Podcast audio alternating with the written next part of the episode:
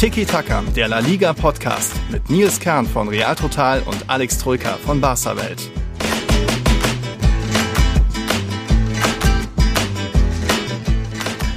Ach, so schnell kann's gehen. Vor einer Woche noch, da haben wir aufgenommen. Ich war in Cadiz mit einem Cruzcampo in der Hand. Jetzt bin ich zurück im grauen Nürnberg. Aber immerhin hier eine Tiki-Taka-Tasse in der Hand. Ich weiß nicht, was Alex gerade trinkt, aber das Thema Getränke kommt später nochmal vor. So viel sei schon mal angeteasert. Also, Prost, Alex, und moin. Moin, Servus, Grüße, endlich zurück oder dann auch mal Zeit, so irgendwie vier, fünf Tage fast durchtrinken. Äh, natürlich auch mal Wasser und Cola reicht dann auch. Deswegen ist es schön, wieder hier zu sein, natürlich auch wieder bei Louis zu sein. Und es gab ja auch mal, es gibt, ich, ich habe Bock auf die Folge, sage ich dir, denn es gibt endlich mal Schönes aus La Liga zu berichten, ähm, auch wenn vielleicht jetzt von dem Topspiel von euch jetzt da nicht so viel Überraschendes dabei war. Aber es gibt viel Schönes aus La Liga, speziell aus Sevilla. Da wird später Joaquin wird ein großes Thema sein, natürlich auch Sevilla gegen United. Es gibt hier und da aber auch ein bisschen unschön Schönes aus La Liga, äh, also was wirklich gar nicht so fürs Auge gemacht oder gedacht ist. Da können wir vielleicht auch gleich mit loslegen, Alex.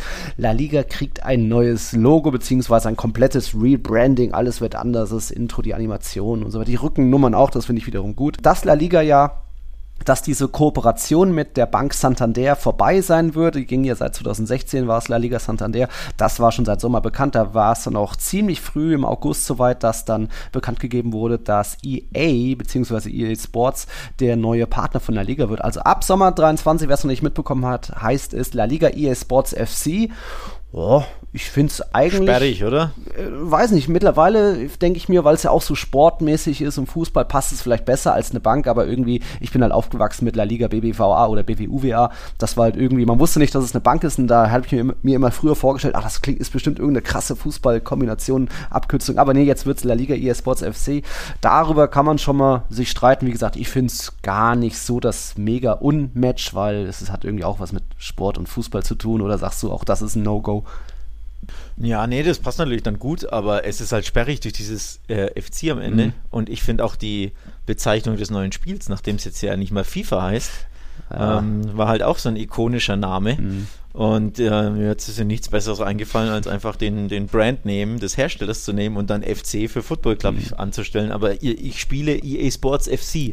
Das klingt ja. doch ganz anders, als ich zocke FIFA. Ja. Ne? Das geht ja ganz anders von der vom, äh, vom, von der Zunge. Von daher äh, klingt das eh schon sperrig, der, der neue Game-Name. Mhm. Und dann La Liga EA Sports FC klingt ja nochmal sperriger. Mhm. Also suboptimal irgendwie im Wording, finde ich. Aber ja, es passt natürlich äh, zumindest äh, ja. genre-technisch gut zusammen. Ja, ich glaube, Santander haben wir hier auch noch nie. Das Wort ist so, glaube ich, noch nie gefallen bei uns im Podcast. Von dem her wird das wie beim äh, Camp No vielleicht ähnlich auch, dass da das Wort Spotify gar nicht so oft genannt wird oder so vorkommt. Oder ist ja gerade im Westfalenstadion, äh, ups, sorry, äh, an Signal Iduna, das, das andere Thema. Egal, wir, wir haben angefangen das Thema mit etwas nicht Schönem und da geht es eben dann auch darum, nicht nur Name geändert, sondern auch das Logo Logo. Und das Logo bisher dieser, was ist das, ein bunter Rad Ball, äh, diese, diese bunten Flächen rund um den Ball, fand ich gar nicht so verkehrt. Und die hatten auch nichts mit dem Sponsor, mit Santander oder BBVA vorher zu tun. Das gab es jetzt schon über 30 Jahre, gibt es diese ikonische Logo ja irgendwie. Und selbst das wird angefasst. Und da kommt jetzt so, dass es wurde jetzt gelegt, wir haben es auf Tiki Taka geteilt, auf Real Total gibt es einen Artikel zu von Footy Headlines, die haben es gelegt, das neue Logo. Und ja, was sollen das sein? Das sollen, glaube ich, zwei Ls sein, also die beiden Buchstaben LL, La Liga, die da in so ein Dreieck reingepresst werden, so wie so ein, so ein, äh, so ein Vereinswappen vielleicht. Äh, ja, das in einer Farbe, das ist irgendwie, also ich komme ja irgendwie aus, aus der Werbung, war früher Werbekaufmann und so weiter. Ein Rebranding kann schon mal Sinn machen, äh, irgendwas mal zu modernisieren, aufzuhübschen, aber dass jetzt alles irgendwie dieses Flat Minimal Design haben muss, irgendwie nur ein, eine Farbe, verstehe ich nicht ganz. Wir hatten ja auch zuletzt schon in dieser Saison Girona und Valladolid, die ihre Logos abgeändert haben. Ja, okay. Bei Juventus denke ich mir immer noch so, oh mein Gott, was habt ihr da gemacht mit so einem coolen Logo? Ähm, aber das jetzt hier, da werde ich so gar nicht schlau draus. Und ich glaube, du denkst ja auch noch, was soll das sein? Es sieht ein bisschen aus wie das Juventus-Logo, da musste ich ja. dran denken, ja. Ähm, und es sieht auch gleichzeitig aus, das sollen natürlich die beiden Ls sein, aber es sieht auch aus wie eine 4 oder wie ein Y. Ah, so, ähm, ja. Das, also äh, ganz komisch, ne? Es ist fürs. Stimmt, eine 4 könnte ja, es also, auch sein, ja. also mir gefällt es nicht. Ja. Ich verstehe natürlich, dass den Hintergedanken des Rebrands grundsätzlich, dass du sagst, naja, La Liga, ich nehme die beiden Ls Mhm. und äh, ja, dieses bunte Rad mit diesem Ball sieht eher irgendwie so nach, nach 90ern aus. Oh. Ja, aber ich hatte mich A dran Mhm. gewöhnt, B ähm, ist es, wie du schon sagst, ikonisch, bunt, man kennt es seit vielen, vielen auch Jahren. divers die ist ja auch wichtig, so viele Farben. Ja, Also. ja, genau, finde ich auch tatsächlich. Und ich finde auch einfach, ja, also mir, mir hat das, Ja. der bunte Rad immer ganz gut gefallen, auch wenn es jetzt, Mhm. ähm, ja, vielleicht nicht mehr ganz ins Zeitalter passen mag. Das können dann Designer entscheiden, da bin ich natürlich keiner. Aber, also ich verstehe, warum man sagt, irgendwie, wir wollen dieses LL, weil es für La Liga Mhm. steht, irgendwie mit reinnehmen. Aber die Umsetzung gefällt mir gar nicht, ähm, muss ich ehrlich sagen. Das sind jetzt natürlich nur Leaks. Ja. Also Nicht es ist ja nicht das offizielle Feststehende. Vielleicht Mhm. tut sich da was, vielleicht wird es auch anders angepasst. Ähm, muss man natürlich abwarten. Aber ja, äh, optisch äh, finde ich es nicht so gelungen, um ehrlich zu sein. Ja. Ein bisschen blöde. Vor allem der Schriftzug La Liga, da ist ja das L ein anderes als im Logo La so Liga. du, mhm. das finde ich dann auch komisch, dass man nicht sagt, nein, man nimmt genau die gleichen Ls und quetscht Mhm. sie irgendwie zusammen, sondern die sehen dann auch noch komplett anders aus und das eine ist kleiner als das andere. Also Mhm. optisch gefällt es mir gar nicht und ich hatte mich so an dieses bunte Rad gewöhnt, ich hätte mir schon gehofft, dass das irgendwie verbleibt. Also von daher, Mhm. ja, nicht so gelungen. Also mir gefällt es nicht. Nee. Ja, vielleicht wird das ja noch anders, aber wenn das schon Footy Headlines äh, schreibt, ich kenne da ja ein paar, die fragen bei mir auch immer mal an wegen Real Madrid's Trikots, ähm, dann scheint da schon was dran zu sein. Ah, Und wie gesagt, nochmal, so ein komplettes Rebranding ist schon, kann schon Sinn machen, dass man auch die alten Buchstaben, eine neue Schriftart verwendet. Dieses einheitliche La Liga Flock Nummerndesign auf dem Rücken musste auch mal bearbeitet werden. Das hat mir auch zum Halse rausgehangen und vielleicht die, die ein oder anderen Animationen beim, beim Ergebnis oben oder irgendwie vorm Spiel, was da immer diese, diese Filmchen kommen, kann man hier und da auch was anders machen. Ähm, es geht aber auch immer schlimmer. Mich hat zum Beispiel bei der Bundesliga auch oder regt mich immer noch auf, dass man, man hatte vor ein paar Jahren noch diese, dieses Intro, wo immer pro Verein ein Fan kam oder verschiedene Fans gezeigt wurden und jetzt sind da immer nur so diese Logos werden so reingefluppt und das ist halt alles dieses cleane Minimal Design, was mich halt irgendwie mehr und mehr aufregt und ja, da hat man es jetzt definitiv äh, meiner Meinung nach, nach auch verschlimmbessert. Wie gesagt, neue Schriftart kann nicht schaden, aber dann dieses Logo-Icon dazu und das ist ja dann auch mehr das Icon von ähm, diesem neuen EA Sports FC Game, weil dort ist auch so dieses Logo, ist auch so dieses FC in ein Dreieck Wappen reingepresst und dort macht das vielleicht Sinn, aber irgendwie hier bei La Liga, naja, also da sind wir mal gespannt, was da noch kommen wird. Wie gesagt, ab Sommer 2023 ist es dann La Liga EA Sports FC. Das wird man nicht so oft verwenden, den Namen vielleicht, aber jetzt habt ihr das hier da auch schon mal gehört. Oder fällt dir noch was ein? Zu diesem, ist ja mehr auch so ein Fashion-Icon, wie so auf, was man auf dem T-Shirt dann hat. Ob es dann irgendwie, äh, was weiß ich, die irgendeine Modemarke ist oder jetzt diese Lil. Könnten auch zwei Hebel sein vom FC Barcelona, aber. Oh, oh, oh, oh, oh, oh. oh, okay, den, der muss jetzt hat er mal wieder gestichelt. der ja, aber den, den, den gestatte ich dir mal, den lasse ich durchgehen, weil tatsächlich, sie sehen aus wie zwei Hebel. Ja. Stark. Okay. Ähm, von was Unschönem rein optisch her kommen wir jetzt dann gleich mal zu was Schönem, was mir eigentlich seit Tagen auf den Lippen brennt, wo ich wirklich oft noch dran nachdenke über das, was man da gesehen hat. Ähm, ich fange aber an mit einem mit einem Begriff, wieder ein bisschen sticheln, der jetzt bei Barca-Fans nicht so viel schöne Erinnerungen ähm, damit verknüpft sein wird. Wir sind bei der, Achtung, Europa League und bei dem, was da in Kenn nicht. Sevilla Wa- Was ist das? Was ist das? Ach, weißt du gar nicht mehr? Ah, okay. Nee, was ist das? Europa League hast du nie gehört. Okay, auch okay. Äh, du, du hast aber bestimmt gesehen, was am Donnerstag los war in Sevilla. Ich, ich sag mal so, das war für mich eine Sternstunde des spanischen Fußballs. Ei, ei, ei, Ah. jetzt wird's aber, jetzt wird's aber over the top.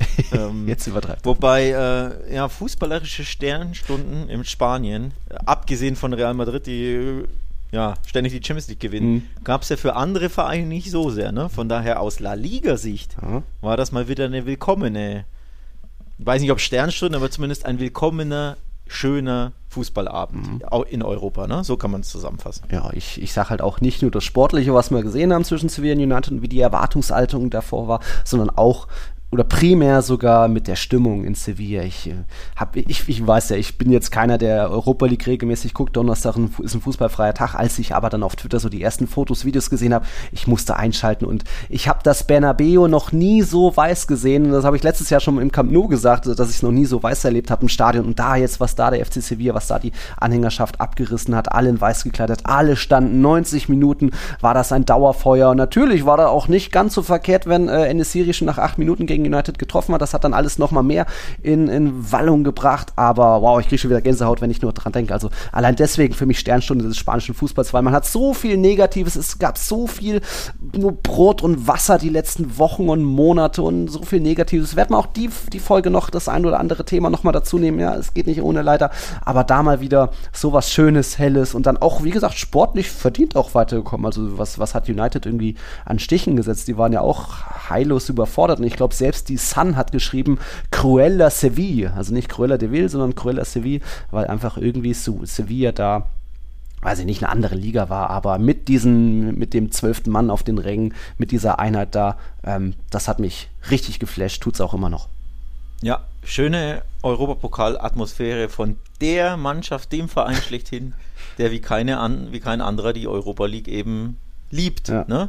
Wer, wer zu schätzen weiß und dieses Ding halt einfach wirklich, wirklich, wirklich gewinnen will. Mhm. Vielleicht äh, zählt das noch für ähm, auf Eintracht Frankfurt, zumindest letztes mhm. Jahr. Ne? Das war eine ganz, ganz besondere Atmosphäre ähm, und eine schöne Märchengeschichte. Aber ja, diese besondere Atmosphäre war zumindest in dem Spiel, jetzt in dem Heimspiel, wirklich gegeben. Und ja, endlich mal wieder ein schöner Europa äh, Pokalabend aus spanischer Sicht, bei dem eben nicht nur Real Madrid betroffen ist, sondern auch ein anderer Verein. Hätte ich so vorab vor der Auslosung auch mhm. nicht kommen sehen, wie ja die geneigten ja. Zuhörer wissen.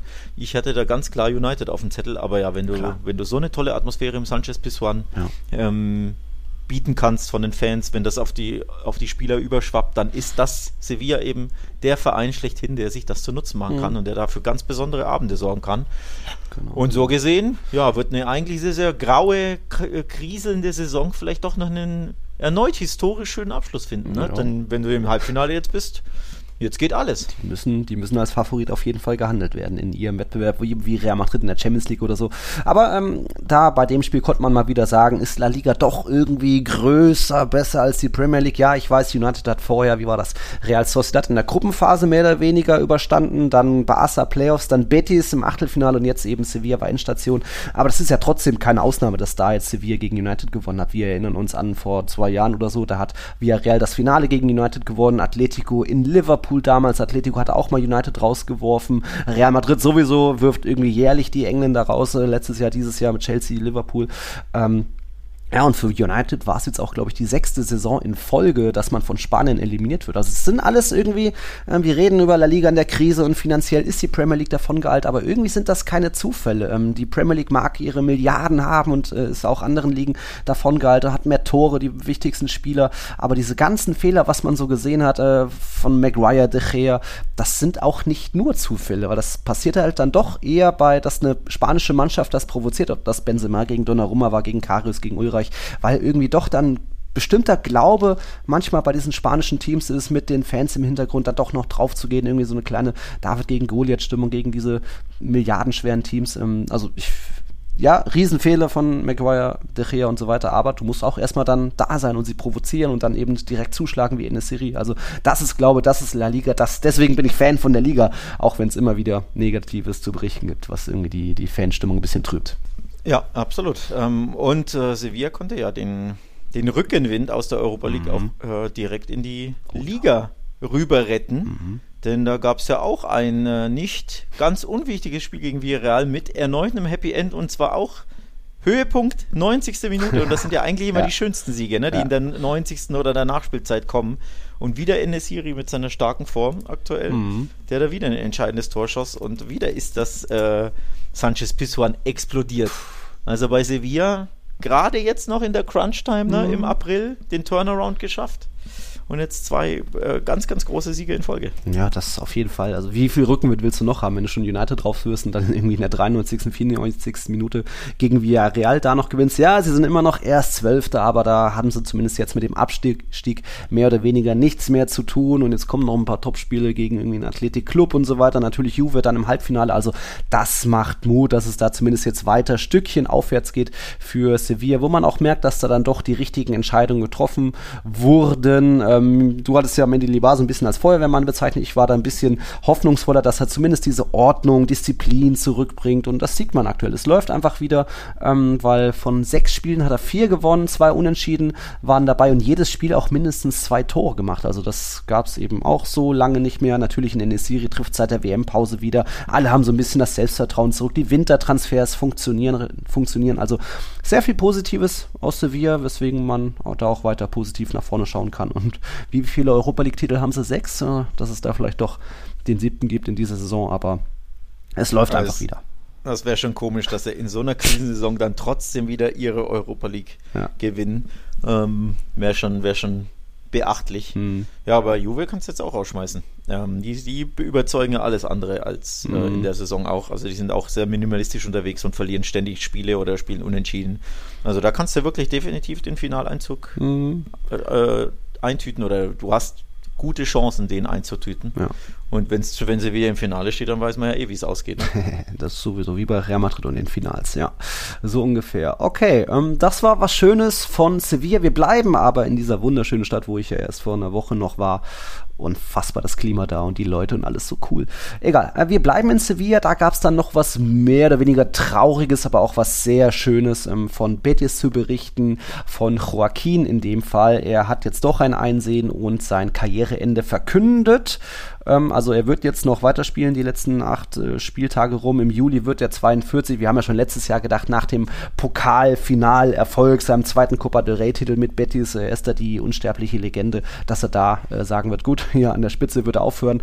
Ähm, ich glaube, er hat sich ein bisschen ein kleines Türchen noch offen gehalten, sollte es doch noch zur Champions League reichen, haben sie aktuell sechs Punkte Rückstand, das läuft aber nicht mehr so gut. Aber jetzt eben Joaquin da auch eine, eine entsprechende Pressekonferenz schon einen Abschied gegeben und das war schon auch alles ziemlich, ziemlich würdig es sind viele Tränen geflossen. Also es ähm, war gar nicht wie eine Trauerfeier von wegen gehört auf, sondern eher wie ein bisschen wie eine Hochzeit hat sich's angefühlt. Da hat auch Sid Lowe einen starken Artikel geschrieben, den, den habe ich geteilt und ähm, Joaquin selbst sagte zum Beispiel, er will kein trauriges Adios. Ich weiß gar nicht, wie traurig es so wirklich geht und da, kurz danach hat er dann doch ge geweint und ähm, auch bei der Frage nach dem denkwürdigsten Moment seiner Karriere sagte natürlich erstmal, er hat sehr, sehr viele verrückte Momente erlebt, aber dann einen Moment hat er hervorgehoben. Da hat er gesagt, ich erinnere mich noch an den Anruf an meinen Vater, um ihm zu sagen, Papa, wir haben es geschafft, ich spiele jetzt für den besten Club der Welt, Real Betis Ballonpied. Und auch da kam natürlich die Träne, ich krieg auch so ein bisschen Kloß in den Hals. Ähm, das war wohl eine verrückte Familie mit irgendwie acht Kindern, vier Jungs darunter, die alle Fußball geliebt haben und ähm,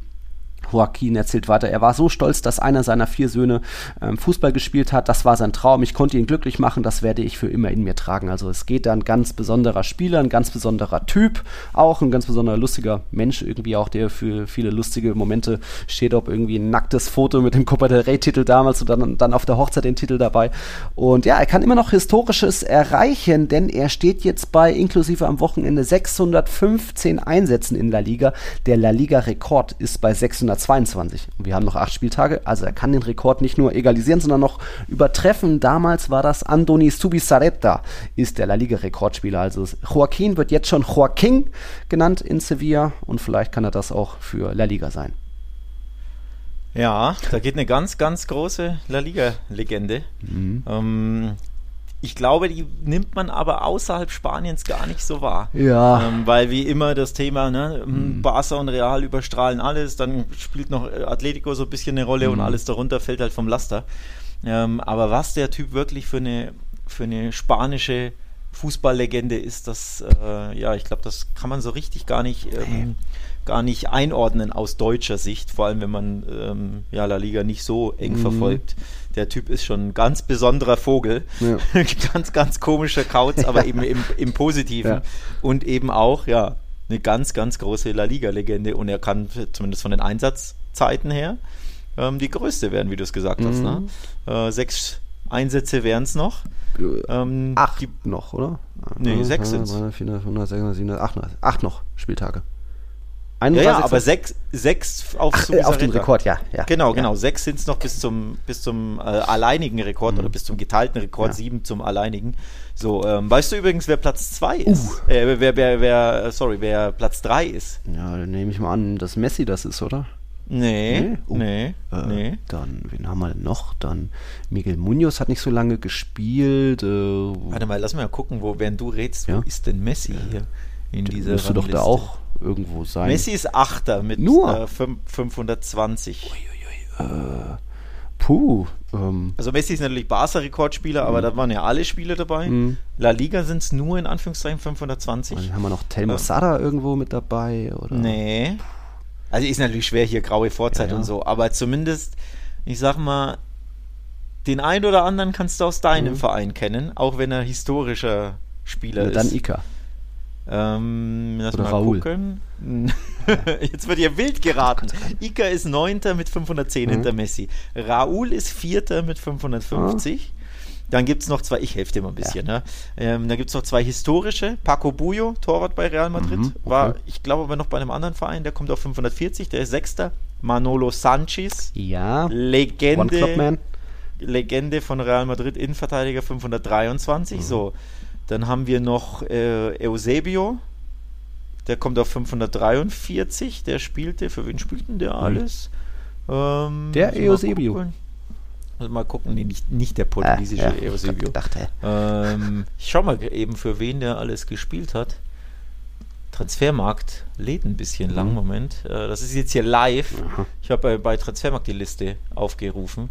Ähm, Valladolid, Barca, äh, Celta Vigo. Aha. Guck an. Ja, guck an. Eusebius Sank Sakristan. Cool. Ja, ja, das ist der, der war Barca B-Coach. Mhm. Ähm, aber ich wusste nicht, dass der bei Celta Vigo und Valladolid auch gespielt hat. Und vor allem wusste ich nicht, dass er so viele Spiele hat. Ja. Also sehr, sehr stark. Stabil. Der ist Fünfter. Mhm. So, Joaquin ist Zweiter, den ersten haben wir genannt, zu Bizarreta fehlt noch Nummer drei. Und Nummer drei, da helfe ich dir jetzt, ist aktuell noch ähm, im Einsatz. Ist auch in La aktiver Liga? Spieler. Äh, Ja, ja, in La Liga. Aktiver Spieler in La Liga ist denn die Nummer drei mit 582 Spielen. Ach, hör auf. Äh, also muss ja ein älter, Alter sein, aber Pepe Reina hat auswärts gespielt, Raul Garcia hat nicht so oft gespielt. Äh, wen haben wir denn noch an so alten Spielern, an so alten Haudegen? Boah, da hast du mich jetzt aber. Ich hoffe, von den Zuhörern, Zuhörerinnen sagen jetzt alle, oh Nils, du Trottel, ist doch klar, dass es ist, aber nee, da komme ich nicht drauf. Du hast ihn genannt. Raul Garcia. Ach doch, Raul Garcia, so viele Spiele hat er ähm, gemacht. 582 hätte ich jetzt, also Wow. dass er ewig in der Liga Ja. ist und natürlich für viele oder für verschiedene Vereine spielte, ne? Atletico und den Athletic Club aus Bilbao sind da die prominenten beiden, aber dass er wirklich Wow. auf äh, Nummer 3 ist, Mhm. man kann sich natürlich denken, weil er so lange dabei ist, aber, Aber so jedes Spiel macht er doch auch nicht. Aber ja, aber, aber genügend Kurzeinsätze, ne? offensichtlich. Bei Osasuna hat er auch ein paar gesammelt. Ja. Ähm, zwei volle Saisons bei Osasuna, ne, mit jeweils 33 Spielen, also da nochmal zwei Jahre. Hm. Und dann im Endeffekt durchgängig, ich gucke es gerade nach, im Endeffekt durchgängig immer mindestens 30 Spiele für Atletico, Hm. Osasuna oder den Athletic Club. Mhm. Also, und das ist es halt dann, ne? Einfach hier seit 2004, 2005, das war seine Debütsaison, da war es zwei Jahre, also seit Mhm. 2005, 2006, jedes Jahr in der Regel 30 plus Saisonspiele. Ja gut, Ja. dann kommt da was zusammen. Dann kommt da was zusammen. Okay, müssen wir im Auge behalten, ob der nicht noch dann Joaquin äh, den, den Platz 1 streitig machen kann, aber wer weiß, ob der da weitermacht.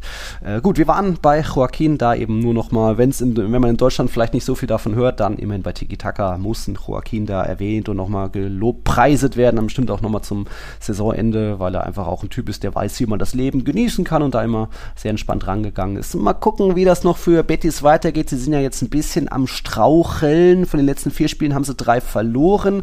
Ein Sieg immerhin, ähm, sind jetzt nur noch Fünfter mit sechs Punkten Rückstand auf Real Sociedad und da kommt es jetzt am Dienstag, wir haben ja eng- englische Woche in der Liga, zwei englische Wochen am Stück sogar in Spanien. Am Dienstag kommt es zum Aufeinandertreffen um Platz, um, um den Kampf um Platz 4. Betis empfängt Real Sociedad. Hab da wenig Hoffnung für Betis, weil irgendwie sie auch viele Ausfälle haben, ob irgendwie Fekir verletzt hier, jede Menge Sperren noch, rote Karten immer wieder. Deswegen mal sehen, was das gibt. Aber ich denke mal, Joaquin wird man schon schauen, dass der jetzt noch an jedem Spieltag irgendwie notfalls in der Schlussphase eingewechselt wird, um da diesen Rekord noch zu bekommen. Oder hast du da groß Hoffnung, dass es für Betis doch noch Champions League werden könnte? Denn diese kleine Tür gäbe es noch. Sollte es doch Champions League werden für Betis, macht er vielleicht doch noch weiter. Äh, ich glaube, das wird nicht reichen. Mhm. Ähm, dafür haben sie jetzt hier wieder abgekackt. Das ist schon sehr, sehr enttäuschend. Ja. Ähm, dass sie jetzt drei ihrer letzten vier verloren haben, Betis. Jetzt bei Atletico verlieren ist natürlich Ja. jetzt nicht die größte Schande. Die waren, waren oder sind grandios in Form. Mhm. Aber du kannst einfach nicht im Endspurt im April, wenn es um alles geht, ne, wenn du die wirklich die Riesenchance hast, Vierter zu werden, weil Sevilla da mal nicht mitmischt, Jupp. dass du dann zu Hause gegen Cadiz verlierst und jetzt bei Osasuna, für die es ja effektiv um sehr, sehr ja. wenig geht noch. Ne? Genau. Mittelmaßteam und die anderen sind Absteiger. Und da verlierst du beide Spiele und verlierst so also drei deiner letzten vier mhm. in der Crunch-Time der Saison. Das ist schon sehr bitter. Also die Form aktuell ist einfach nicht gut und jetzt natürlich, ja, absolutes Endspiel um mhm. La Liga, äh, um, La Liga, um, um Platz 4 mit Real Sociedad zu Hause.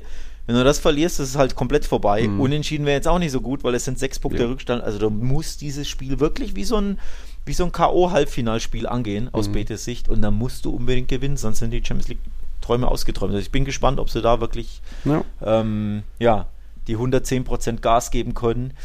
Ich fürchte, es wird nicht reichen. Mhm. Also vom Gefühl her, glaube ich, ist Real Sociedad einfach äh, abgezockter. Die werden gut stehen und werden dann wahrscheinlich den Konter setzen und äh, Betis wird ja. wieder die Nerven verlieren, wie so häufig so was, mit ihren ja. meisten roten Karten und dann haut wieder irgendeiner den anderen um und dann den Unterzahl und die Nerven liegen blank mhm. und dass Benito Villamarin explodiert und am Ende verlieren sie 1-2. Es würde mich nicht überraschen, weil irgendwie wird es ein bisschen in die Saison passen, aber Klingt. ja, absolutes Endspiel. Ne? Klingt realistisch, ja. Ihr merkt, wir sind am Spieltag in der Liga, das war Jornada 30 am Wochenende und da kommt jetzt auch eine Quizfrage von mir. An diesem Spieltag ist etwas ganz Besonderes passiert, was es zuletzt äh, in der Saison 15-16 gab, damals am 33. Spieltag. Ist dir, Alex, was Besonderes aufgefallen? In allen zehn Spielen, also es war jetzt nicht nur, dass irgendwo in einem Spiel was Verrücktes passiert ist, sondern in allen zehn dass es da was gab, was es jetzt seit sieben Jahren nicht mehr gab? Äh, boah, ich hätte jetzt fast, also ich weiß es nicht, mhm. aber ich hätte jetzt reflexartig gesagt, erstmals keine rote Karte. du liegst richtig. Echt jetzt? Keine rote und auch kein Elfmeter.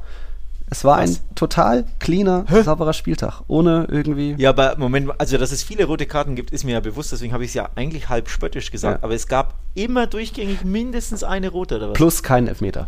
Das gab es zuletzt. Beides, die Kombi. Ja, die Kombi. Das gab es mhm. zuletzt 2016. Das wird jetzt vielleicht den einen oder anderen Atletico-Fan ein bisschen sauer ausstoßen, dass es keinen Elfmeter gab, aber gut, das sind äh, trotzdem ja irgendwie erfreuliche Nachrichten aus der Liga mit, ihr wisst es, den meisten Platzverweisen, die meisten Fouls und so weiter. Aber es ist auch ein sehr verwunderlicher Zeitpunkt, denn jetzt sind wir wieder bei ein bisschen was negativer Stimmung. Es gab zuletzt wieder einiges an Ärger. Unter der Woche hat dieses CTA, das Schiedsrichterkomitee, was jetzt mittlerweile einige ein Begriff sein dürfte, dank Negrera, hat eine Pressemitteilung mit Video veröffentlicht veröffentlicht, wo sie sich ähm, gegen verbale, sowohl verbale, als auch physische Gewalt gegen Schiedsrichter ähm, beschwert und auch wehren wollen, also sowohl Profi-Schiedsrichter als auch Amateure, junge Schiedsrichter, was da angeprangert wird, das Verhalten und ähm, der Umgang mit Schiedsrichtern, was ja auch an sich völlig gerechtfertigt ist, um da auch mal so ein Zeichen zu setzen, was das jetzt zu bedeuten hat. Es gab dann das Gerücht, dass die Schiedsrichter vielleicht bald mal streiken wollen würden. Zumindest haben jetzt vielleicht ihre, Pfiff, ihre Pfeifen gestreikt, weil da ist eben nicht so viel passiert am Wochenende. Einen Tag später später nach dieser Pressemitteilung gab, kam dann noch eine, ähm, kam es zu einer La Liga Generalversammlung. Da wurde angeblich beschlossen, dass die Schiedsrichtergelder um 40 Prozent reduziert werden. Also alles irgendwie ziemlich, wow, äh, wie soll man das einordnen? Da passiert schon wieder so viel. Und dann eben jetzt dieser komische Zeitpunkt mit erstmals seit 2016 kein Rot, kein Elfmeter in der Kombination.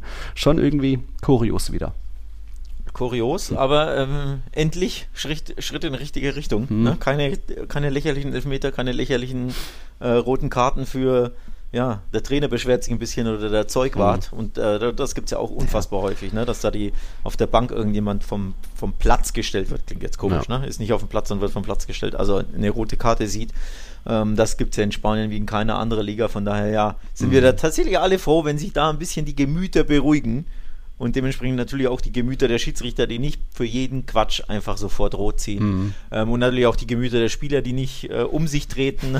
Wie gesagt, bei Betis ist ja berühmt berüchtigt dafür. Mhm. Ähm, also von daher sehr, sehr positiv. An gelben Karten ist aber trotzdem nicht gemacht. Ich kenne zwar die oh, Gesamtzahl ja. nicht, aber weil du Atletico angesprochen hast, allein die haben, glaube ich, neun gelbe Karten im Topspiel gegen Barca oh, ja. gesehen. Also da ging es ja schon ein bisschen zur Sache, aber ja, immerhin keine rote, sondern nur gelbe, von daher alles gut. Ja, alles gut. Das äh, war dann auch wild die Schlussphase. Wenn du schon da bist, dann können wir ja gleich rübergehen zum vermeintlichen Topspiel am Wochenende. Es gab noch ein paar Abstiegskrimis, die auch irgendwie spannend waren, aber ja, äh, Barca hat Atletico empfangen und wie im Januar mit 1-0 gewonnen, natürlich. Zum zehnten Mal 1-0. Ich, Depp, warum habe ich es nicht getippt? Du hast ja auch, glaube ich, 1-1 getippt, wie ich auch. Äh, irgendwie, man denkt ja trotzdem, Atletico, was waren das zuletzt? 13, 14 Spieltage ungeschlagen. Die Serie hat ja nach der Niederlage gegen euch begonnen. Danach haben sie zuletzt sogar sechs Siege in Folge. Es war wieder Fußball, ein bisschen Euphorie, Griesmann stark und so weiter. Ja, ähm, diese Serie hat gegen euch begonnen, mehr oder weniger, und jetzt ist sie wieder geendet. Ähm, damals war es super unglücklich, glaube ich. Ihr habt ja da irgendwie, wärt ja mit dem 0-0 sehr zufrieden gewesen. Jetzt, ja, ihr hattet, hättet bestimmt auch früher den Sack zumachen können. Ganz offensichtlich, äh, wenn da Rafinha oder Lewandowski, aber Ah, wieder dieses 1-0. Natürlich ist das weiter Rekordzahl, neun Gegentore, 23. weiße Weste, unfassbar. Aber äh, wirklich? Ja, ich hätte es auch nicht gedacht. Hier war 1-1 getippt, ja. weil ich dachte, naja, komm, also Barca war ja zuletzt drei Spiele ohne Tor. Mhm und ist ja eh schon minimalistisch unterwegs.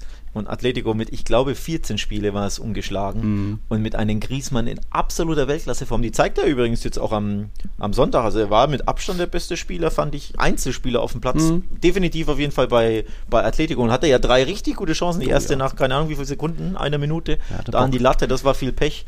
Und dann auch ein kleines Privatduell gegen Tastegen. Ne? Einmal mit äh, ein schöner Abschluss, den Tastegen gut pariert hat, ein Flachschuss und einmal mit der Hacke. Also er war mit Abstand der torgefährlichste ähm, Athletikspieler und hätte sich zumindest alleine sein Tor verdient gehabt und dann könnte es ja 1-1 ausgehen.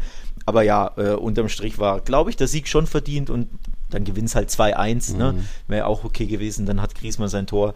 Weil einfach Rafinha oder Lewandowski da das Ding machen müssen. Also was jo. das für hundertprozentige sind und vor allem, wie fahrlässig schwach du dich da verhalten kannst. Mhm. Bei Rafinha, was will er denn machen? Er wollte ja nicht mal schießen. Will er ihn mit den Knien, mit dem Schienbein ja. übers Tor buxieren? Das macht ja gar keinen Sinn. Er hält ja den Fuß nicht mal hin. Also er ah. versucht es ja nicht mal, ihn über die Linie zu drücken. Ist da irgendwie überrascht, aber er rennt ja in den Ball rein. Also er hat ja den Querpass gesehen. War ja aber Ganz auch eine stramme Hereingabe so. Ja, aber, aber er ist ja, er ist ja zum Ball. Also mhm. er, er stand ja nicht da und wurde überrascht. Er ist ja zum Ball hin hält aber den Fuß nicht hin, sondern mit den Knien, mit den Schienbeinen. Mhm. Also ganz, ganz clumsy ja. und seltsam und kläglich. Ja, und Stichwort kläglich, beziehungsweise Stichwort egoistisch, was mhm. Lewandowski da macht, im 2 gegen 1 gegen den Torwart. Lecco mio. Also das ist, boah. Wenden machst, boah. okay, aber... Nee, nicht okay, nicht einfach rüberlegen. Vor allem, er hat ja. ja, nicht mal einen Gegenspieler, wo du sagst, der ist kurz unter Druck und will noch. Nee, nee, der läuft doch einfach rechts neben ihn. Er mhm. hat doch alle Zeit der Welt, schieb ihn doch bitte einfach rüber. Ähm, also das war unterirdisch egoistisch von mhm. Lewandowski und dann schießt er auch noch vier Meter neben das Tor. Ist ja nicht so, dass er ne, minimal übers Tor oder an den Pfosten geht. Mhm. Er schießt halt einfach auch kläglich noch daneben. Also das, war eine Katastrophenentscheidung, wirklich eine Katastrophenentscheidung von Lewandowski. Ja. Boah, viel zu so viel. gesehen ja. viel zu viel Risiko auch, weil der Ball war, ist ja so leicht gehops, es waren über 25 Meter oder so, also es ist jetzt nicht, dass er nur noch aus 5 Metern einschieben musste, also dann muss er schon rüberlegen. Wie gesagt, wenn er reingeht, okay, äh, ist halt der, der, der Top-Mann, der das machen will, aber ich glaube, da, da, hat auch ein bisschen dazu reingespielt, eben die Situation davor, dass Lewandowski auf Rafinha spielt, auch wenn es ein bisschen eine stramme Hereingabe war und Ach sich so. da gedacht hat, so, oh, der, der, macht den nicht, dann mache ich ihn jetzt selber. So ein bisschen. Ja, so diese, ungefähr, ja. Der kann es eh nicht. Nochmal lege ich nicht ab, weil der verballert es eh wieder. so naja, das gibt es natürlich. Ja. Ne? Ich glaube auch, ihn, ihn, nervt seine, seine mhm. Torlos-Serie, beziehungsweise eine schwache Torausbeute im Jahr 2023 mhm. und er will es halt jetzt erzwingen. Der merkt halt einfach, es ist in La Liga nicht ganz so leicht wie in der Bundesliga. Ja, mhm. surprise, surprise. Habe ich übrigens äh, prognostiziert. Gibt es auf Twitter einen Tweet, wo ich gesagt habe, er wird keine 25 Saisontore machen. Ui. Lewandowski. Mhm. Es ist halt nicht das Gleiche in La Liga gegen die ganzen venezolanischen und spanischen ja. Abwehrraubeine spielen. Und in äh, der Bundesliga kommen halt Stefan Bell und Maxi Mittelstädt und Co. und lassen dich durchspazieren, ne? Ja. Ja. Ich, das, das ist jetzt nicht die ganze Wahrheit, ist simplifiziert, aber es ist einfach definitiv schwerer, in La Liga Tore zu schießen. Es fallen ja nicht umsonst in den Top-Ligen die wenigsten Tore. Mhm. Ähm, da wirst du auch mal richtig, richtig bearbeitet. Hat er ja selber ges gesagt, dass er vom Militao richtig hier. Mhm auf die Knochen gab und mit Schmerzen spielte und gegen Girona hatte er Schmerzen am Spieltag selbst und konnte eigentlich nicht spielen. Mhm. Und alles tat ihm weh, als er früh aufstand, weil er so richtig in die Mangel oh. genommen wurde. Ähm, und da siehst du auch Woche für Woche, dass ihn die, die Verteidiger richtig bearbeiten. Von daher, ja, es ist in La Liga schwerer mhm. und Barca macht natürlich jetzt auch in Offensiv nicht so viel, ein Feuerwerk, wie man es sicher auch hofft und er bekommt weniger Chancen und die wenigen, die er hat, die, ja, die mhm. klappen nicht ganz so und dann bist du frustriert und bist du genervt und dann willst du es erzwingen und dann wirst du egoistisch und dann kommt genau das bei rum, ja. was, was, man da gesehen hat, nämlich, dass er, ja, Egomanie ja. an den Tag legt und nicht rüberlegt, weil er es erzwingen will und weil er sein ja, sein Tor machen will. Und dann klappt es erst recht nicht. Ne? Ja, ist, seine Torausbeute hat man ja letztens auch, ist natürlich auch so überschaubar. Er hat trotzdem Pichichi-Anwärter aktuell auf Platz 1, weil natürlich auch Barca's Spielweise aktuell sehr auf dieses 1-0 ausgelegt ist und gar nicht mehr diese 3-0, 4-0, 5-0 Mannschaft ist, wie vielleicht noch vor ein paar Jahren. Da ist das Ergebnis eben im Vordergrund, deswegen wird man Meister jetzt mit 10 1-0 Siegen, das ist der Wahnsinn. Ähm, da, aber es ist ja auch ein bisschen Hoffnung gibt's für Lewandowski, weil jetzt ist ja De Jong ist schon zurück, Petri wurde auch eingewechselt und jetzt weiß ich nicht, wie Dembele, wie es da aussieht oder Christensen, also da sieht es ja dann aus Personalsicht auch besser aus, dass man jetzt in den letzten, ich meine, du hast nur noch acht Spieltage, die wirst du schon noch überstehen, die Meisterschaft ist nicht am wackeln, nur weil Lewandowski da ein bisschen äh, Sand im Getriebe hat. Ich glaube, äh, Petri und Dembele vermisst er mit Abstand am meisten, weil mit Petri hat er sich im Zentrum immer gut verstanden. Mhm. Petri kann ja dann einen tödlichen Pass spielen oder mal einen Doppelpass oder einen Steckpass durchstecken. Den vermisst er seit Wochen, Monaten sehr. Und Dembele auf rechts natürlich war ja letztes Jahr der mit den meisten Assists mhm. ähm, und kreiert er ja aus dem Nichts und ist ja auch richtig stark bei Flanken, bei Hereingaben, ne? zieht einen Mann auf sich, äh, schwanzt den aus, geht über rechts und legt dann den Ball zurück, etc. Oder du kannst, oder er haut einfach mal drauf, Torwart, ne? Mhm fummelt ihn irgendwie vors Tor, Abstauber Lewandowski, das geht ihm ja auch komplett ab. Also Lewandowski vermisst mehr als jeder andere Spieler Petri und Dembele. Mhm. Barca vermisst die beiden natürlich auch. Mhm. Ähm, äh, Dembele wird jetzt entweder gegen Rayo zurückkehren mhm. unter der Woche oder spätestens am Wochenende dann gegen Betis zu Hause. Mhm. Also ist wieder im Mannschaftstraining. Sie wollten es nur ein bisschen, ja, bisschen ruhiger, relaxter angehen und noch weniger Risiko nehmen, weil bei Dembele ja. ist ja jedes Risiko ein bisschen zu viel. Mhm. Ähm, von daher ja, wird der zurückkehren und dann sollte Lewandowski auch bald wieder treffen, auch ohne dass er es egoistisch erzwingen muss. Ja, ja, okay. Das war soweit Barca. Wir müssen natürlich auch noch ein bisschen über Atletico reden und dazu hatte ich den Max, unseren Patreon, befragt, der schon öfter hier zu hören war. Das lasse ich jetzt mal laufen, so sein Fazit zum Spiel, aber auch zu, so ein bisschen generell zum, zur Saison und sein Gefühl darüber. Also, vamos. Hola Nils und Alex, ich hoffe, euch geht's gut soweit. Der Nils hat mich gefragt, ob ich mal wieder meine rot-weiße Expertise zum Spiel gebe. Sehr gerne natürlich. Also ich muss sagen, die erste Halbzeit fand ich super stark von uns und das Gegentor ist halt nur durch eine Szene passiert, wo ich halt die ganze Zeit Angst hatte. In dem Fall, dass die Abwehr dann rauskommt und den Ball für einen Spieler attackiert und dann halt daneben halt dann viel Platz ist. So war es ja auch. Savic geht, glaube ich, auf Lewandowski los und dann war halt viel Platz hat er Chancen, Tod Fernand Torres gut gemacht. Aber ja, zweite Halbzeit schwach gestartet, hätte Barca locker mehrere Tore machen können. Der XG-Wert alleine sagt das schon. Wie Rafinha den nicht rein, reinkriegt, muss man sich, äh, ja, muss man sich fragen, weil hättest du den früher auf dem Schulturnier so verkackt, hättest du zwei, drei hässliche Wochen in der Schulpause danach gehabt. Aber gut, ging ja für die noch aus. Ich hätte echt gedacht, dass wir bei dem Chancenwucher von euch, Alex, dass wir dann noch euch in die Suppe rein, nicht reinspucken, sondern sogar reinscheißen am Ende. Aber gut, Morata hat ja wieder mal vereiert. Dann, wie ich bisher mit der Saison zufrieden bin, hat er gefragt, ja, vor der WM war das absolut Gurkengeeier und egal ob international oder in der Liga und nach der WM, ja, war wie auch immer Simeone das geschafft hat. Er schafft es irgendwie jedes Jahr wieder war das das Atletico, was halt Atletico ist. Und das hat mich auch schlussendlich ähm, zu meinem Comeback zurückfinden lassen. Weil, wie viele wissen, hat man auch in unserem Discord-Channel gesehen und auch viele, die mir auf Social Media manche folgen, ähm, dass ich halt da relativ inaktiv war, eine Pause gemacht habe, die Spiele nicht mehr geguckt habe, fast neun Monate, weil ich halt mit dem Passillo letztes Jahr halt stinksauer war, dass Atletico den euch nicht gegeben hat, also real. Und ich meine, Rivalität hin und her, das hat was von Sportsgeist zu tun und Anstand und nach der schlechten Saison alleine als Strafe hätte man schon verdient, dass man den Real geben muss, wenn man es halt selber verkackt, dass man halt das Real so Frühmeister geworden ist und neun Monate Pause von jeglichen Spielen und sonst was, das ist die längste Pause in über 20 Jahren bei mir gewesen. Wie gesagt, ich bin seit 99 Atletico-Fan und ja, schlussendlich hat mich irgendwann hat es mich dann wieder angefangen zu reizen, weil ohne Atletico kann ich halt einfach nicht. Und ja, die guten Leistungen und quasi wieder dieses, für das, was Atletico steht, dieses Kämpfen, Beißen und alles. Und ähm, das, ja, einfach mal wieder Gas geben und Leistung bringen, das hat mich dann wieder zurückgebracht einfach. Und Grisi zu sehen ist ein Augenschmaus. Und ja, bis bald, meine Lieben. Also, Max ist zurück. Schön, dass du wieder da bist. Nicht nur bei uns ab und zu jetzt so als Atletico-Einwurf, sondern eben auch äh, mit seiner Atletico-Leidenschaft, die jetzt wieder, wieder schlägt. Ähm, er hat ja auch auf Twitter dazu äh, ein Video geteilt und uns markiert äh, mit seiner, was ist das, Mate-Kanne. Wusste nicht, dass es dazu Kanne gibt, wo es jede Menge Sticker drauf sind. Auch natürlich der Tiki-Taka-Sticker. Was, und er schreibt dazu und hat auch eine Frage dazu, jetzt immer beim Thema Getränke wieder vom Beginn. Vor während jedem Atletico-Spiel trinke ich meinen Mate-Tee und ich will wissen, ob ihr die schon mal probiert, den schon mal probiert hatten und wenn ja, ob gut oder schlechte, eklige Erfahrung, weil eure beiden Clubs haben, wie, wie wir schon genügend äh, wissen, südamerikanische Spieler in ihren Kadern gehabt. Äh, ja, also ich kann nur sagen, ich bin schon immer mal offen für neue Drinks oder so, ob das vor ein paar Jahren der Bubble Tea war oder äh, der Carajillo aus Spanien, wo ich meinem Kumpel Miguel immer noch sehr dankbar für bin. Der hat der Stoff. Ähm, aber so smarte, als ich da bei Barca irgendwie Griezmann, Messi irgendwie jahrelang mit rumlaufen hab sehen, irgendwie wie, ein bisschen wie die Deppen, macht's doch in eine Flasche und tragt das nicht so komisch rum, als wäre das irgendwie so ein wertvolles Porzellanding. Nee, danke, brauche ich nicht, aber vielleicht schmeckt's ja ganz gut. Vielleicht sollte ich es doch mal probieren. Das Ding ist nicht nur wertvoll, das ist ein Heiligtum in Südamerika. Was? Ne?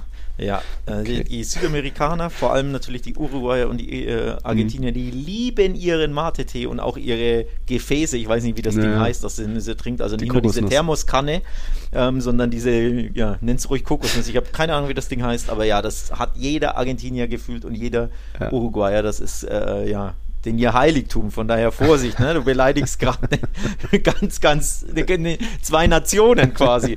ähm, ja, also das ist ein, eine kulturelle Sache einfach. Mir, ich habe das einmal probiert, das Ding. Und zwar war ich da in Barcelona, Mhm. in, einem, in einem Hostel, ein paar Jahre her. Und ähm, ich glaube, da war an die Empfangsdame oder der Empfangskollege, da war aus Südamerika, bin mir nicht sicher, hat so ein Ding getrunken, dann haben wir drüber geredet, oh, ich kenne das ja auch so, vor allem die Fußballer trinken das, das ist ja in eurer Kultur. Und, und dann, ja, willst du mal probieren? Ich habe einen Schluck genommen, alter Schwede, war das ekelhaft. Es ist halt komplett bitter, ne? Ja. als wenn du da deine Wiesenkräuter aufkochen würdest. Aha. So, das, ich habe da wirklich nur einen Schluck genommen und alles hat es mir zusammengezogen, weil das so bitter war. Ich weiß natürlich nicht, wie man das, ob es auch andere Möglichkeiten gibt, das zu trinken, als die, diese Art und Weise, ob da irgendwie, ja, weiß ich nicht, ähm, man das etwas weniger bitter machen kann, aber es war gar nicht meins, gar nicht meins. Ich muss auch dazu sagen, Clubmate, ne, die, die Hipster-Getränke sind auch nicht meins. Ja. Schmeckt mir auch gar nicht. Ja. Also von daher ist Mate, glaube ich, grundsätzlich von der Geschmacksrichtung dieser bitteren Sache da gar nicht meine Ecke. Mhm. Also verstehe ich diese, ja, diese Liebe zu diesem Mate-Getränk eher nicht, den die Südamerikaner da haben. Darf ja jeder trinken, was er sie mag. Äh, Club Mate ist, glaube ich, dann nochmal was anderes, weil ich, mich wundert schon auch mal, wie viel Suppe da so drin rumschwimmt und irgendwie Kräuter und vielleicht noch ein paar Haare. Also, nee, glaub, weiß nicht, ob ich das mal probieren werde. Aber gut, so viel zu der Frage. Dann hat noch Hassan uns was gefragt. Jetzt geht es um Transfers. Hassan schreibt, ich wollte fragen, wie ihr die Saison von den Transfers bewertet, die Barca und Real im Sommer getätigt haben. Bei Real gab es ja nur Rüdiger und Schurmini, aber dafür bei Barca mit Lewandowski, Rafinha, Kunde, Christensen, Kessie, Alonso einige. Willst du anfangen? Äh, will ich anfangen? Hm, da fange ich an, ne? Wenn, ich, wenn ich anfangen soll. Schwer, tue ich mich schwer. Ja, ein bisschen. Ja, ich finde die, die Transfers grundsätzlich auf La Liga bezogen äh, ein bisschen enttäuschend, um ehrlich zu sein. Also die, die, die großen Namen. Ja, Le Lewandowski haben wir ja schon thematisiert. Nicht nur in der Folge jetzt, sondern ich glaube auch in der letzten oder vorletzten. Ne? Da hatte man sich, glaube ich, aus Barca Sicht schon ein bisschen mehr erhofft. Vor allem, weil seit der WM seine Form einfach nicht so gut ist. Jetzt reizt natürlich trotzdem aller Voraussicht nach für La Liga und wahrscheinlich vielleicht auch für den Pichichi. Aber ich glaube, auch der eigene Lewandowski-Anspruch war da ein bisschen anders, dass er Ja. noch ein bisschen mehr trifft, dass er ein bisschen äh, in entscheidenderen Spielen trifft, zum Beispiel international, wo es halt in beiden Wettbewerben nicht gereicht hat. Nicht, dass das jetzt seine Schuld ist, um Gottes Willen, aber ne, man würde sich, glaube ich, schon aus Barca Sicht, sei es der Fan, sei es der Verantwortliche, wünschen, dass man vielleicht doch gegen Man United in dem entscheidenden Spiel da doch das eine Lewandowski-Tor zum Weiterkommen gereicht hätte. Ja. Oder in der Champions League, dass er da mal trifft. Wobei gegen Inter hat er ja, glaube ich, zwei entscheidende Tore geschossen, aber gegen Bayern zum Beispiel nicht. Ne? Da hat er, ich glaube, ein, zwei Riesenchancen im Hinspiel, Gruppenphase liegen lassen. Rückspiel ging ja auch nichts. Also man hat ihn auch deswegen gekauft, um in solchen Big, Big, Big, Big Games in Europa zu treffen und eben nicht nur gegen Cadiz und Levante und Huesca und Huelva und wie sie alle heißen. Äh, davon spielen nicht alle in La Liga, ich weiß. Vor allem Huelva, Also danke für die daher- Auflistung, schön. Also von daher ein bisschen ähm, Ja. subpar, Ja. ne? Lewandowski. Jetzt nur auf ihn Ja. bezogen. Und die anderen? Glaub, Ja, und die anderen, ich meine, Kunde macht Ja, wenig falsch, ne? Ist halt nicht unbedingt als Rechtsverteidiger gekauft worden, sondern mhm. man wusste, er kann beides und er kann da aushelfen, aber er sieht sich ja eher als Innenverteidiger. Mhm. Äh, Rechtsverteidiger, ich, du weißt es ja, ich wünsche mir meine Rechtsverteidiger eher im offensiven Sinne, ne? Mhm. im Sinne von Dani Alves, von äh, Marcelo früher. Mhm. Das sind so Rechtsverteidiger, wie ich sie mag. Balde gefällt mir natürlich sehr, sehr gut. Mhm. Aktuell, aber der ist noch sehr, sehr grün und jung. Mhm. Und Kunde ist halt eher Innenverteidiger, das siehst du ihm an. Von daher, ich wünsche mir immer mehr Dampf. Das bekommst du durch ihn natürlich nicht. Also ich bin da eher ein bisschen, ja, okay, passt schon, aber mehr nicht. Mhm. Also solide, ja. Dadurch steht da hinten die Null aber vom Rechtsverteidiger wünsche ich mir mehr. Hm, von daher, ja. Würdest du sagen, am meisten hat dich Christensen vielleicht überrascht sogar? Ja, ja. ja. Ich würde auf Christensen gehen, ähm, um es kurz abzuschließen. Weil da hast du gewusst, was du bekommst, nämlich die Verlässlichkeit in Person, mhm. starker Spielaufbau, macht keine Fehler, ist routiniert und das zeigt er in jedem Spiel. Mhm. Also da, wusst, da hast du dir genau das gekauft, was du auch bekommst und vor allem du hast es nicht mehr gekauft, weil er ist ablösefrei. Mhm. Von daher ähm, sehr, sehr gut eingefügt. Bei den anderen, ich habe es ja schon mal gesagt, ist immer dieses Damoklesschwert Ablösesumme über, über dem Transfer. Ne? Mhm. Bei Lewandowski sind es die, keine Ahnung, 40 plus 10 oder 50, whatever. Bei Rafinha sind es die 60 plus, keine ja. Ahnung, wie viel die Ablösesumme, die Endsumme ist. Und daran wirst du dann immer gemessen, mhm. wenn du so teuer warst, muss halt ein bisschen mehr kommen. Mhm. Und nicht nur, ja, okay, passt schon, wie bei Rafinha und Lewandowski oder ein paar Tore und Vorlagen, sondern wenn sie sauteuer waren, also deine Top-Transfers, deine Super-Transfers sind, dann erhoffst du dir einfach ein bisschen mehr als nur, ja, passt schon oder ist gut. Mhm. Und deswegen, ja, finde ich Christensen Preis-Leistung dann mhm. natürlich am besten, logisch, weil der hat nichts gekonnt und hat im Endeffekt gefühlt die ganze Saison keinen einzigen Fehler gemacht. Ja, okay. Ja, was kann ich bei Real Madrid sagen? Ähm, Rüdiger kam ablösefrei, äh, hat wie viele andere Spieler auch mal, ist mal ein durch ein Tal gelaufen, wo es mal nicht, wo mal Fehler war oder in der Abstimmung mit der Innenverteidigung, wo man gemerkt hat, da muss noch was besser werden, aber trotzdem ist er der Feldspieler mit den viertmeisten Minuten und hat sich speziell jetzt in den letzten Wochen und Monaten absolut da äh, zurück reingekämpft in die Saison und eben auch mit seiner Persönlichkeit irgendwie als aggressiver Typ da auf dem Platz. Äh, gefällt er mir schon sehr gut, also ist wichtig, dass er da ist. Man hat trotzdem da ein Luxusproblem. Ich will, dass Nacho öfter spielt, äh, wenn Alaba ist. Als Kommunikator ist er, ist er wichtig und Militao ist in Weltklasseform. Deswegen ist es für Rüdiger schwierig, aber es ist gut, dass er da ist. Ähm, Chouameni kam für 80 Millionen, wurde ja aber mehr als zu versprechen für die Zukunft geholt. Ähm, an sich, als er, der Transfer bekannt gegeben wurde, war noch Casemiro da, sprich, er sollte langsam aufgebaut werden. Wurde dann direkt reingeworfen, hatte eine richtig gute Hinrunde gespielt bis zur WM. Nach der WM in ein ziemliches Loch gefallen, wo dann auch, ich glaube, in keinem Klassiko hat er von Beginn an gespielt und wir hatten ja fünf Klassikos.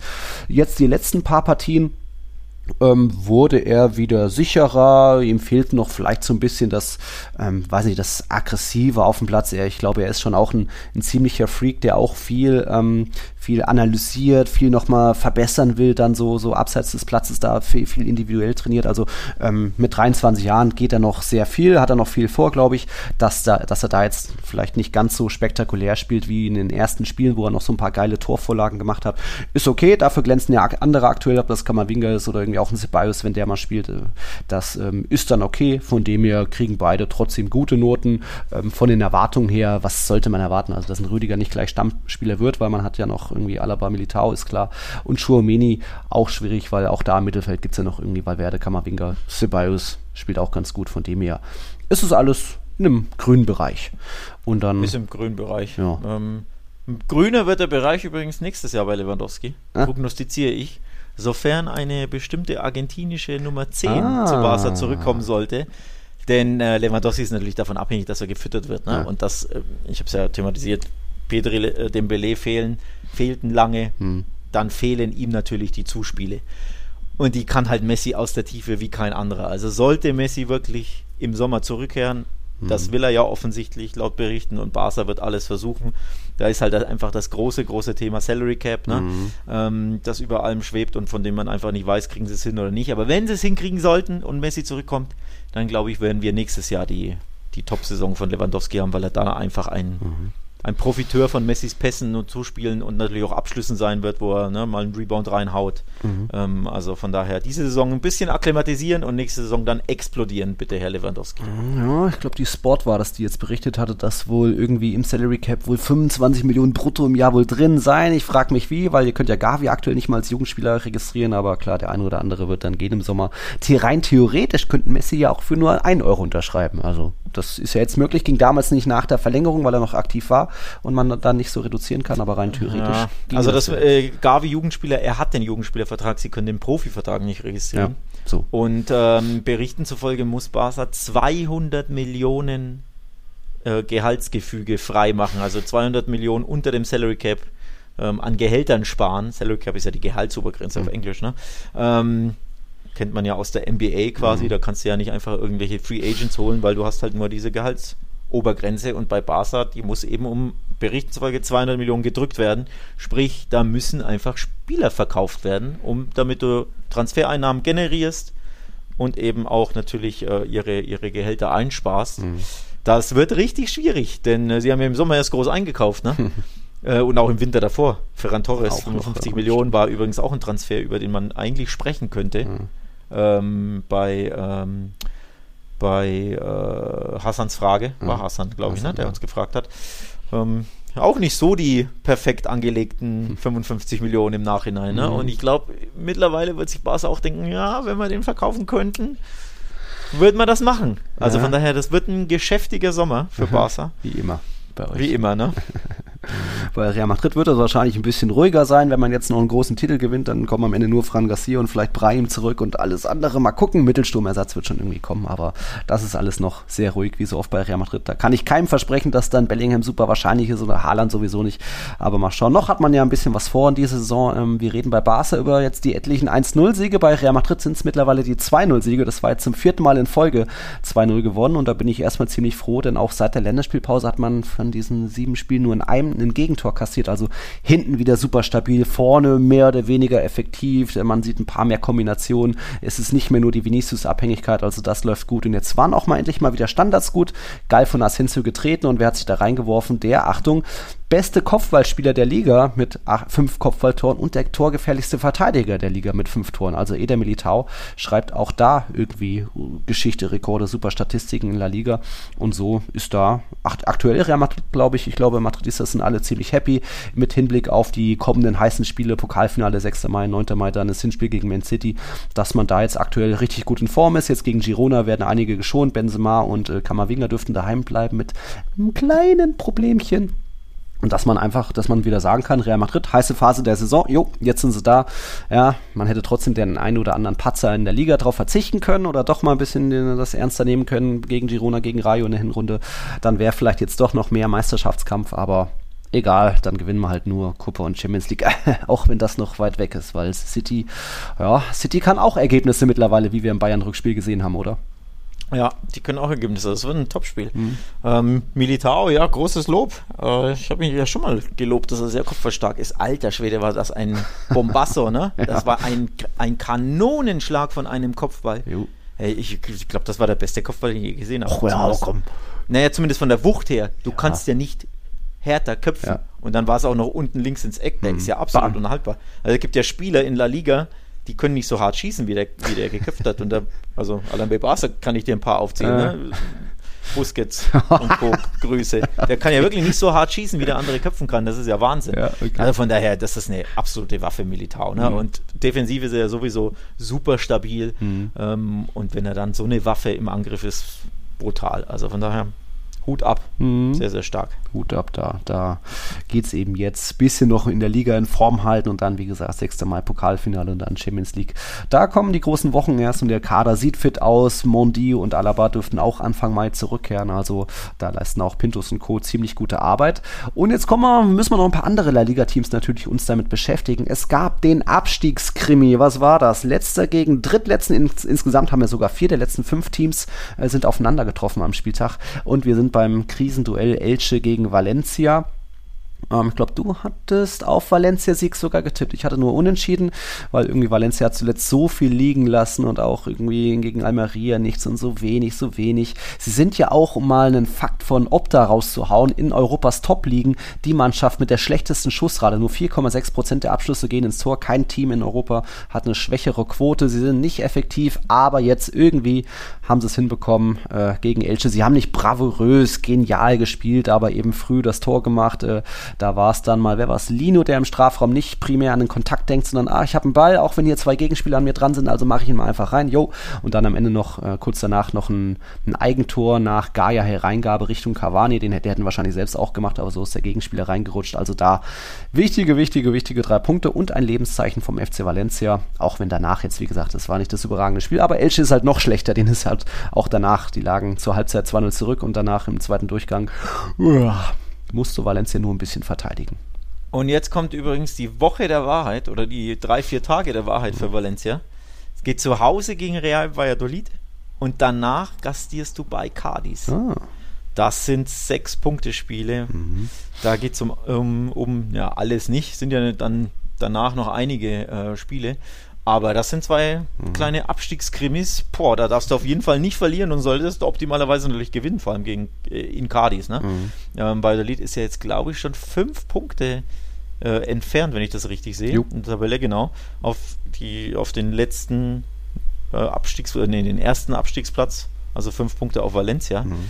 Ja, und Valladolid hat da just ja jetzt gewonnen. Das war ja auch ein Big Win gegen Girona zu Hause. Hätte ich jetzt so auch nicht gedacht, dass sie da gewinnen können. Ja. Ähm, wir hatten bei, bei Sevilla so genannt als gutes Beispiel für einen richtigen Trainerwechsel, dass sonst dann doch, auch wenn ich es nicht ganz verstanden habe, weil Pacheta ist irgendwie ein cooler Typ und der Fußball war okay. Aber äh, hier ist es jetzt Paulo Pezzolano, der geholt wurde und der hat von neun möglichen Punkten sieben geholt. Also da scheint das auch irgendwie voll funktioniert zu haben mit einer Mannschaft, die ja auch trotzdem überschaubare Qualität und Erfahrung hat, was ja auch, dass die um den Abstieg oder um den Klassen halt ein bisschen betteln müssen, war klar. Aber trotzdem irgendwie da jetzt die letzten Ergebnisse machen Hoffnung, auch wenn der Trainerwechsel ja auch so ein bisschen Buddyismus war von Ronaldo, von irgendwie seinem alten, alten anderen Club, aber egal. Ja, Valladolid kann man da auch mittlerweile loben, auch wenn es noch lange nicht, das Ding ist noch lange nicht gelaufen, aber macht weiter Hoffnung, dass es da jetzt besser wird. Ja, und für ähm, Valencia wichtig, Almeria hat verloren gegen mhm. den Athletic Club. Ist durchaus überraschend, weil Almeria heimstark ist und der Athletic Club ja, naja, wankelmütig durch die Saison wankelt mhm. und äh, gerne auch mal ja, 0-0, 0-1 etc. spielt. Mhm. Also, dass da ähm, der Club aus Bilbao bei Almeria gewinnt, natürlich sehr, sehr bitter für Almeria, gut für Valencia. Mhm. Auch gut für Valencia, Espanyol wieder nicht gewonnen. Seit wann sind die eigentlich ohne Sieg? Puh. Wochenlang, ne? Das sind mhm. einige Spiele. Jetzt 0-0 gegen Cadiz, also die beiden haben sich die Punkte selber weggenommen. Mhm. Auch gut für Valencia. Äh, Retafe hat verloren im Abstiegskampf. Sehr, sehr bitter für die auf Mallorca nach Führung ja. noch 1 zu 3. Hätte jetzt auch nicht gedacht, dass Mallorca A zu Hause drei Tore schießt, B Getafe nach Führung ja. noch drei Tore kassiert.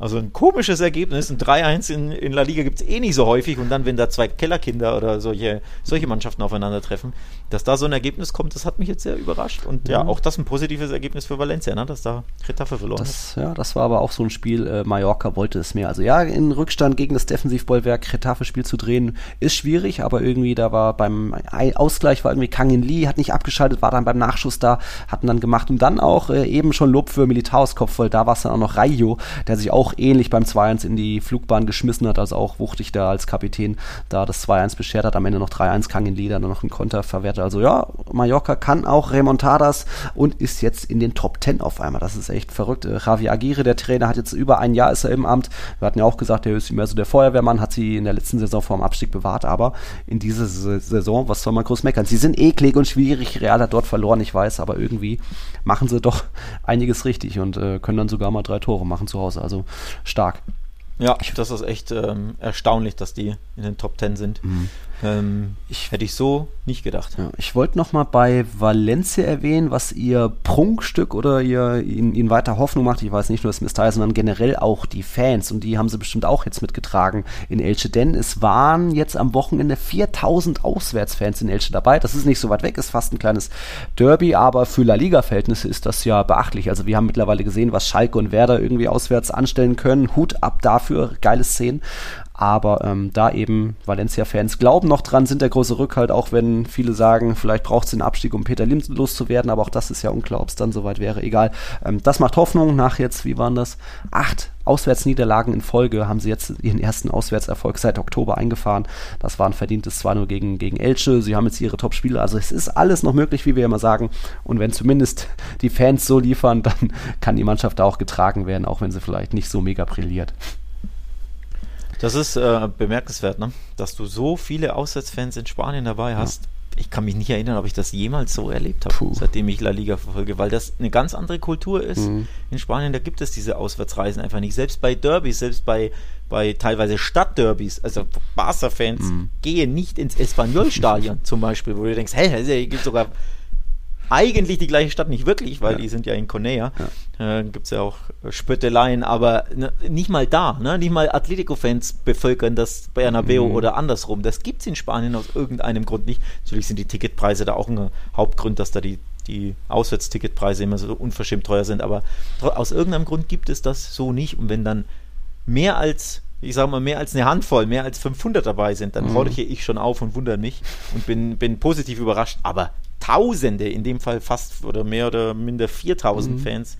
Wow, das ganz, ganz tolle, beachtliche Sache. Ja. ja. und offensichtlich hat das auch Eindruck auf die Mannschaft gemacht, ne? Ja, also da von Elche, ich glaube, da war das Stadion dann sehr früh sehr leer, außer natürlich im Gästeblock, logisch, Elche ist weiter hoffnungslos da unten und jetzt sind es natürlich 17 Punkte, also das ist noch nicht mathematisch durch, aber wie wir schon immer sagen, ja, ähm, viel Spaß in der zweiten Liga.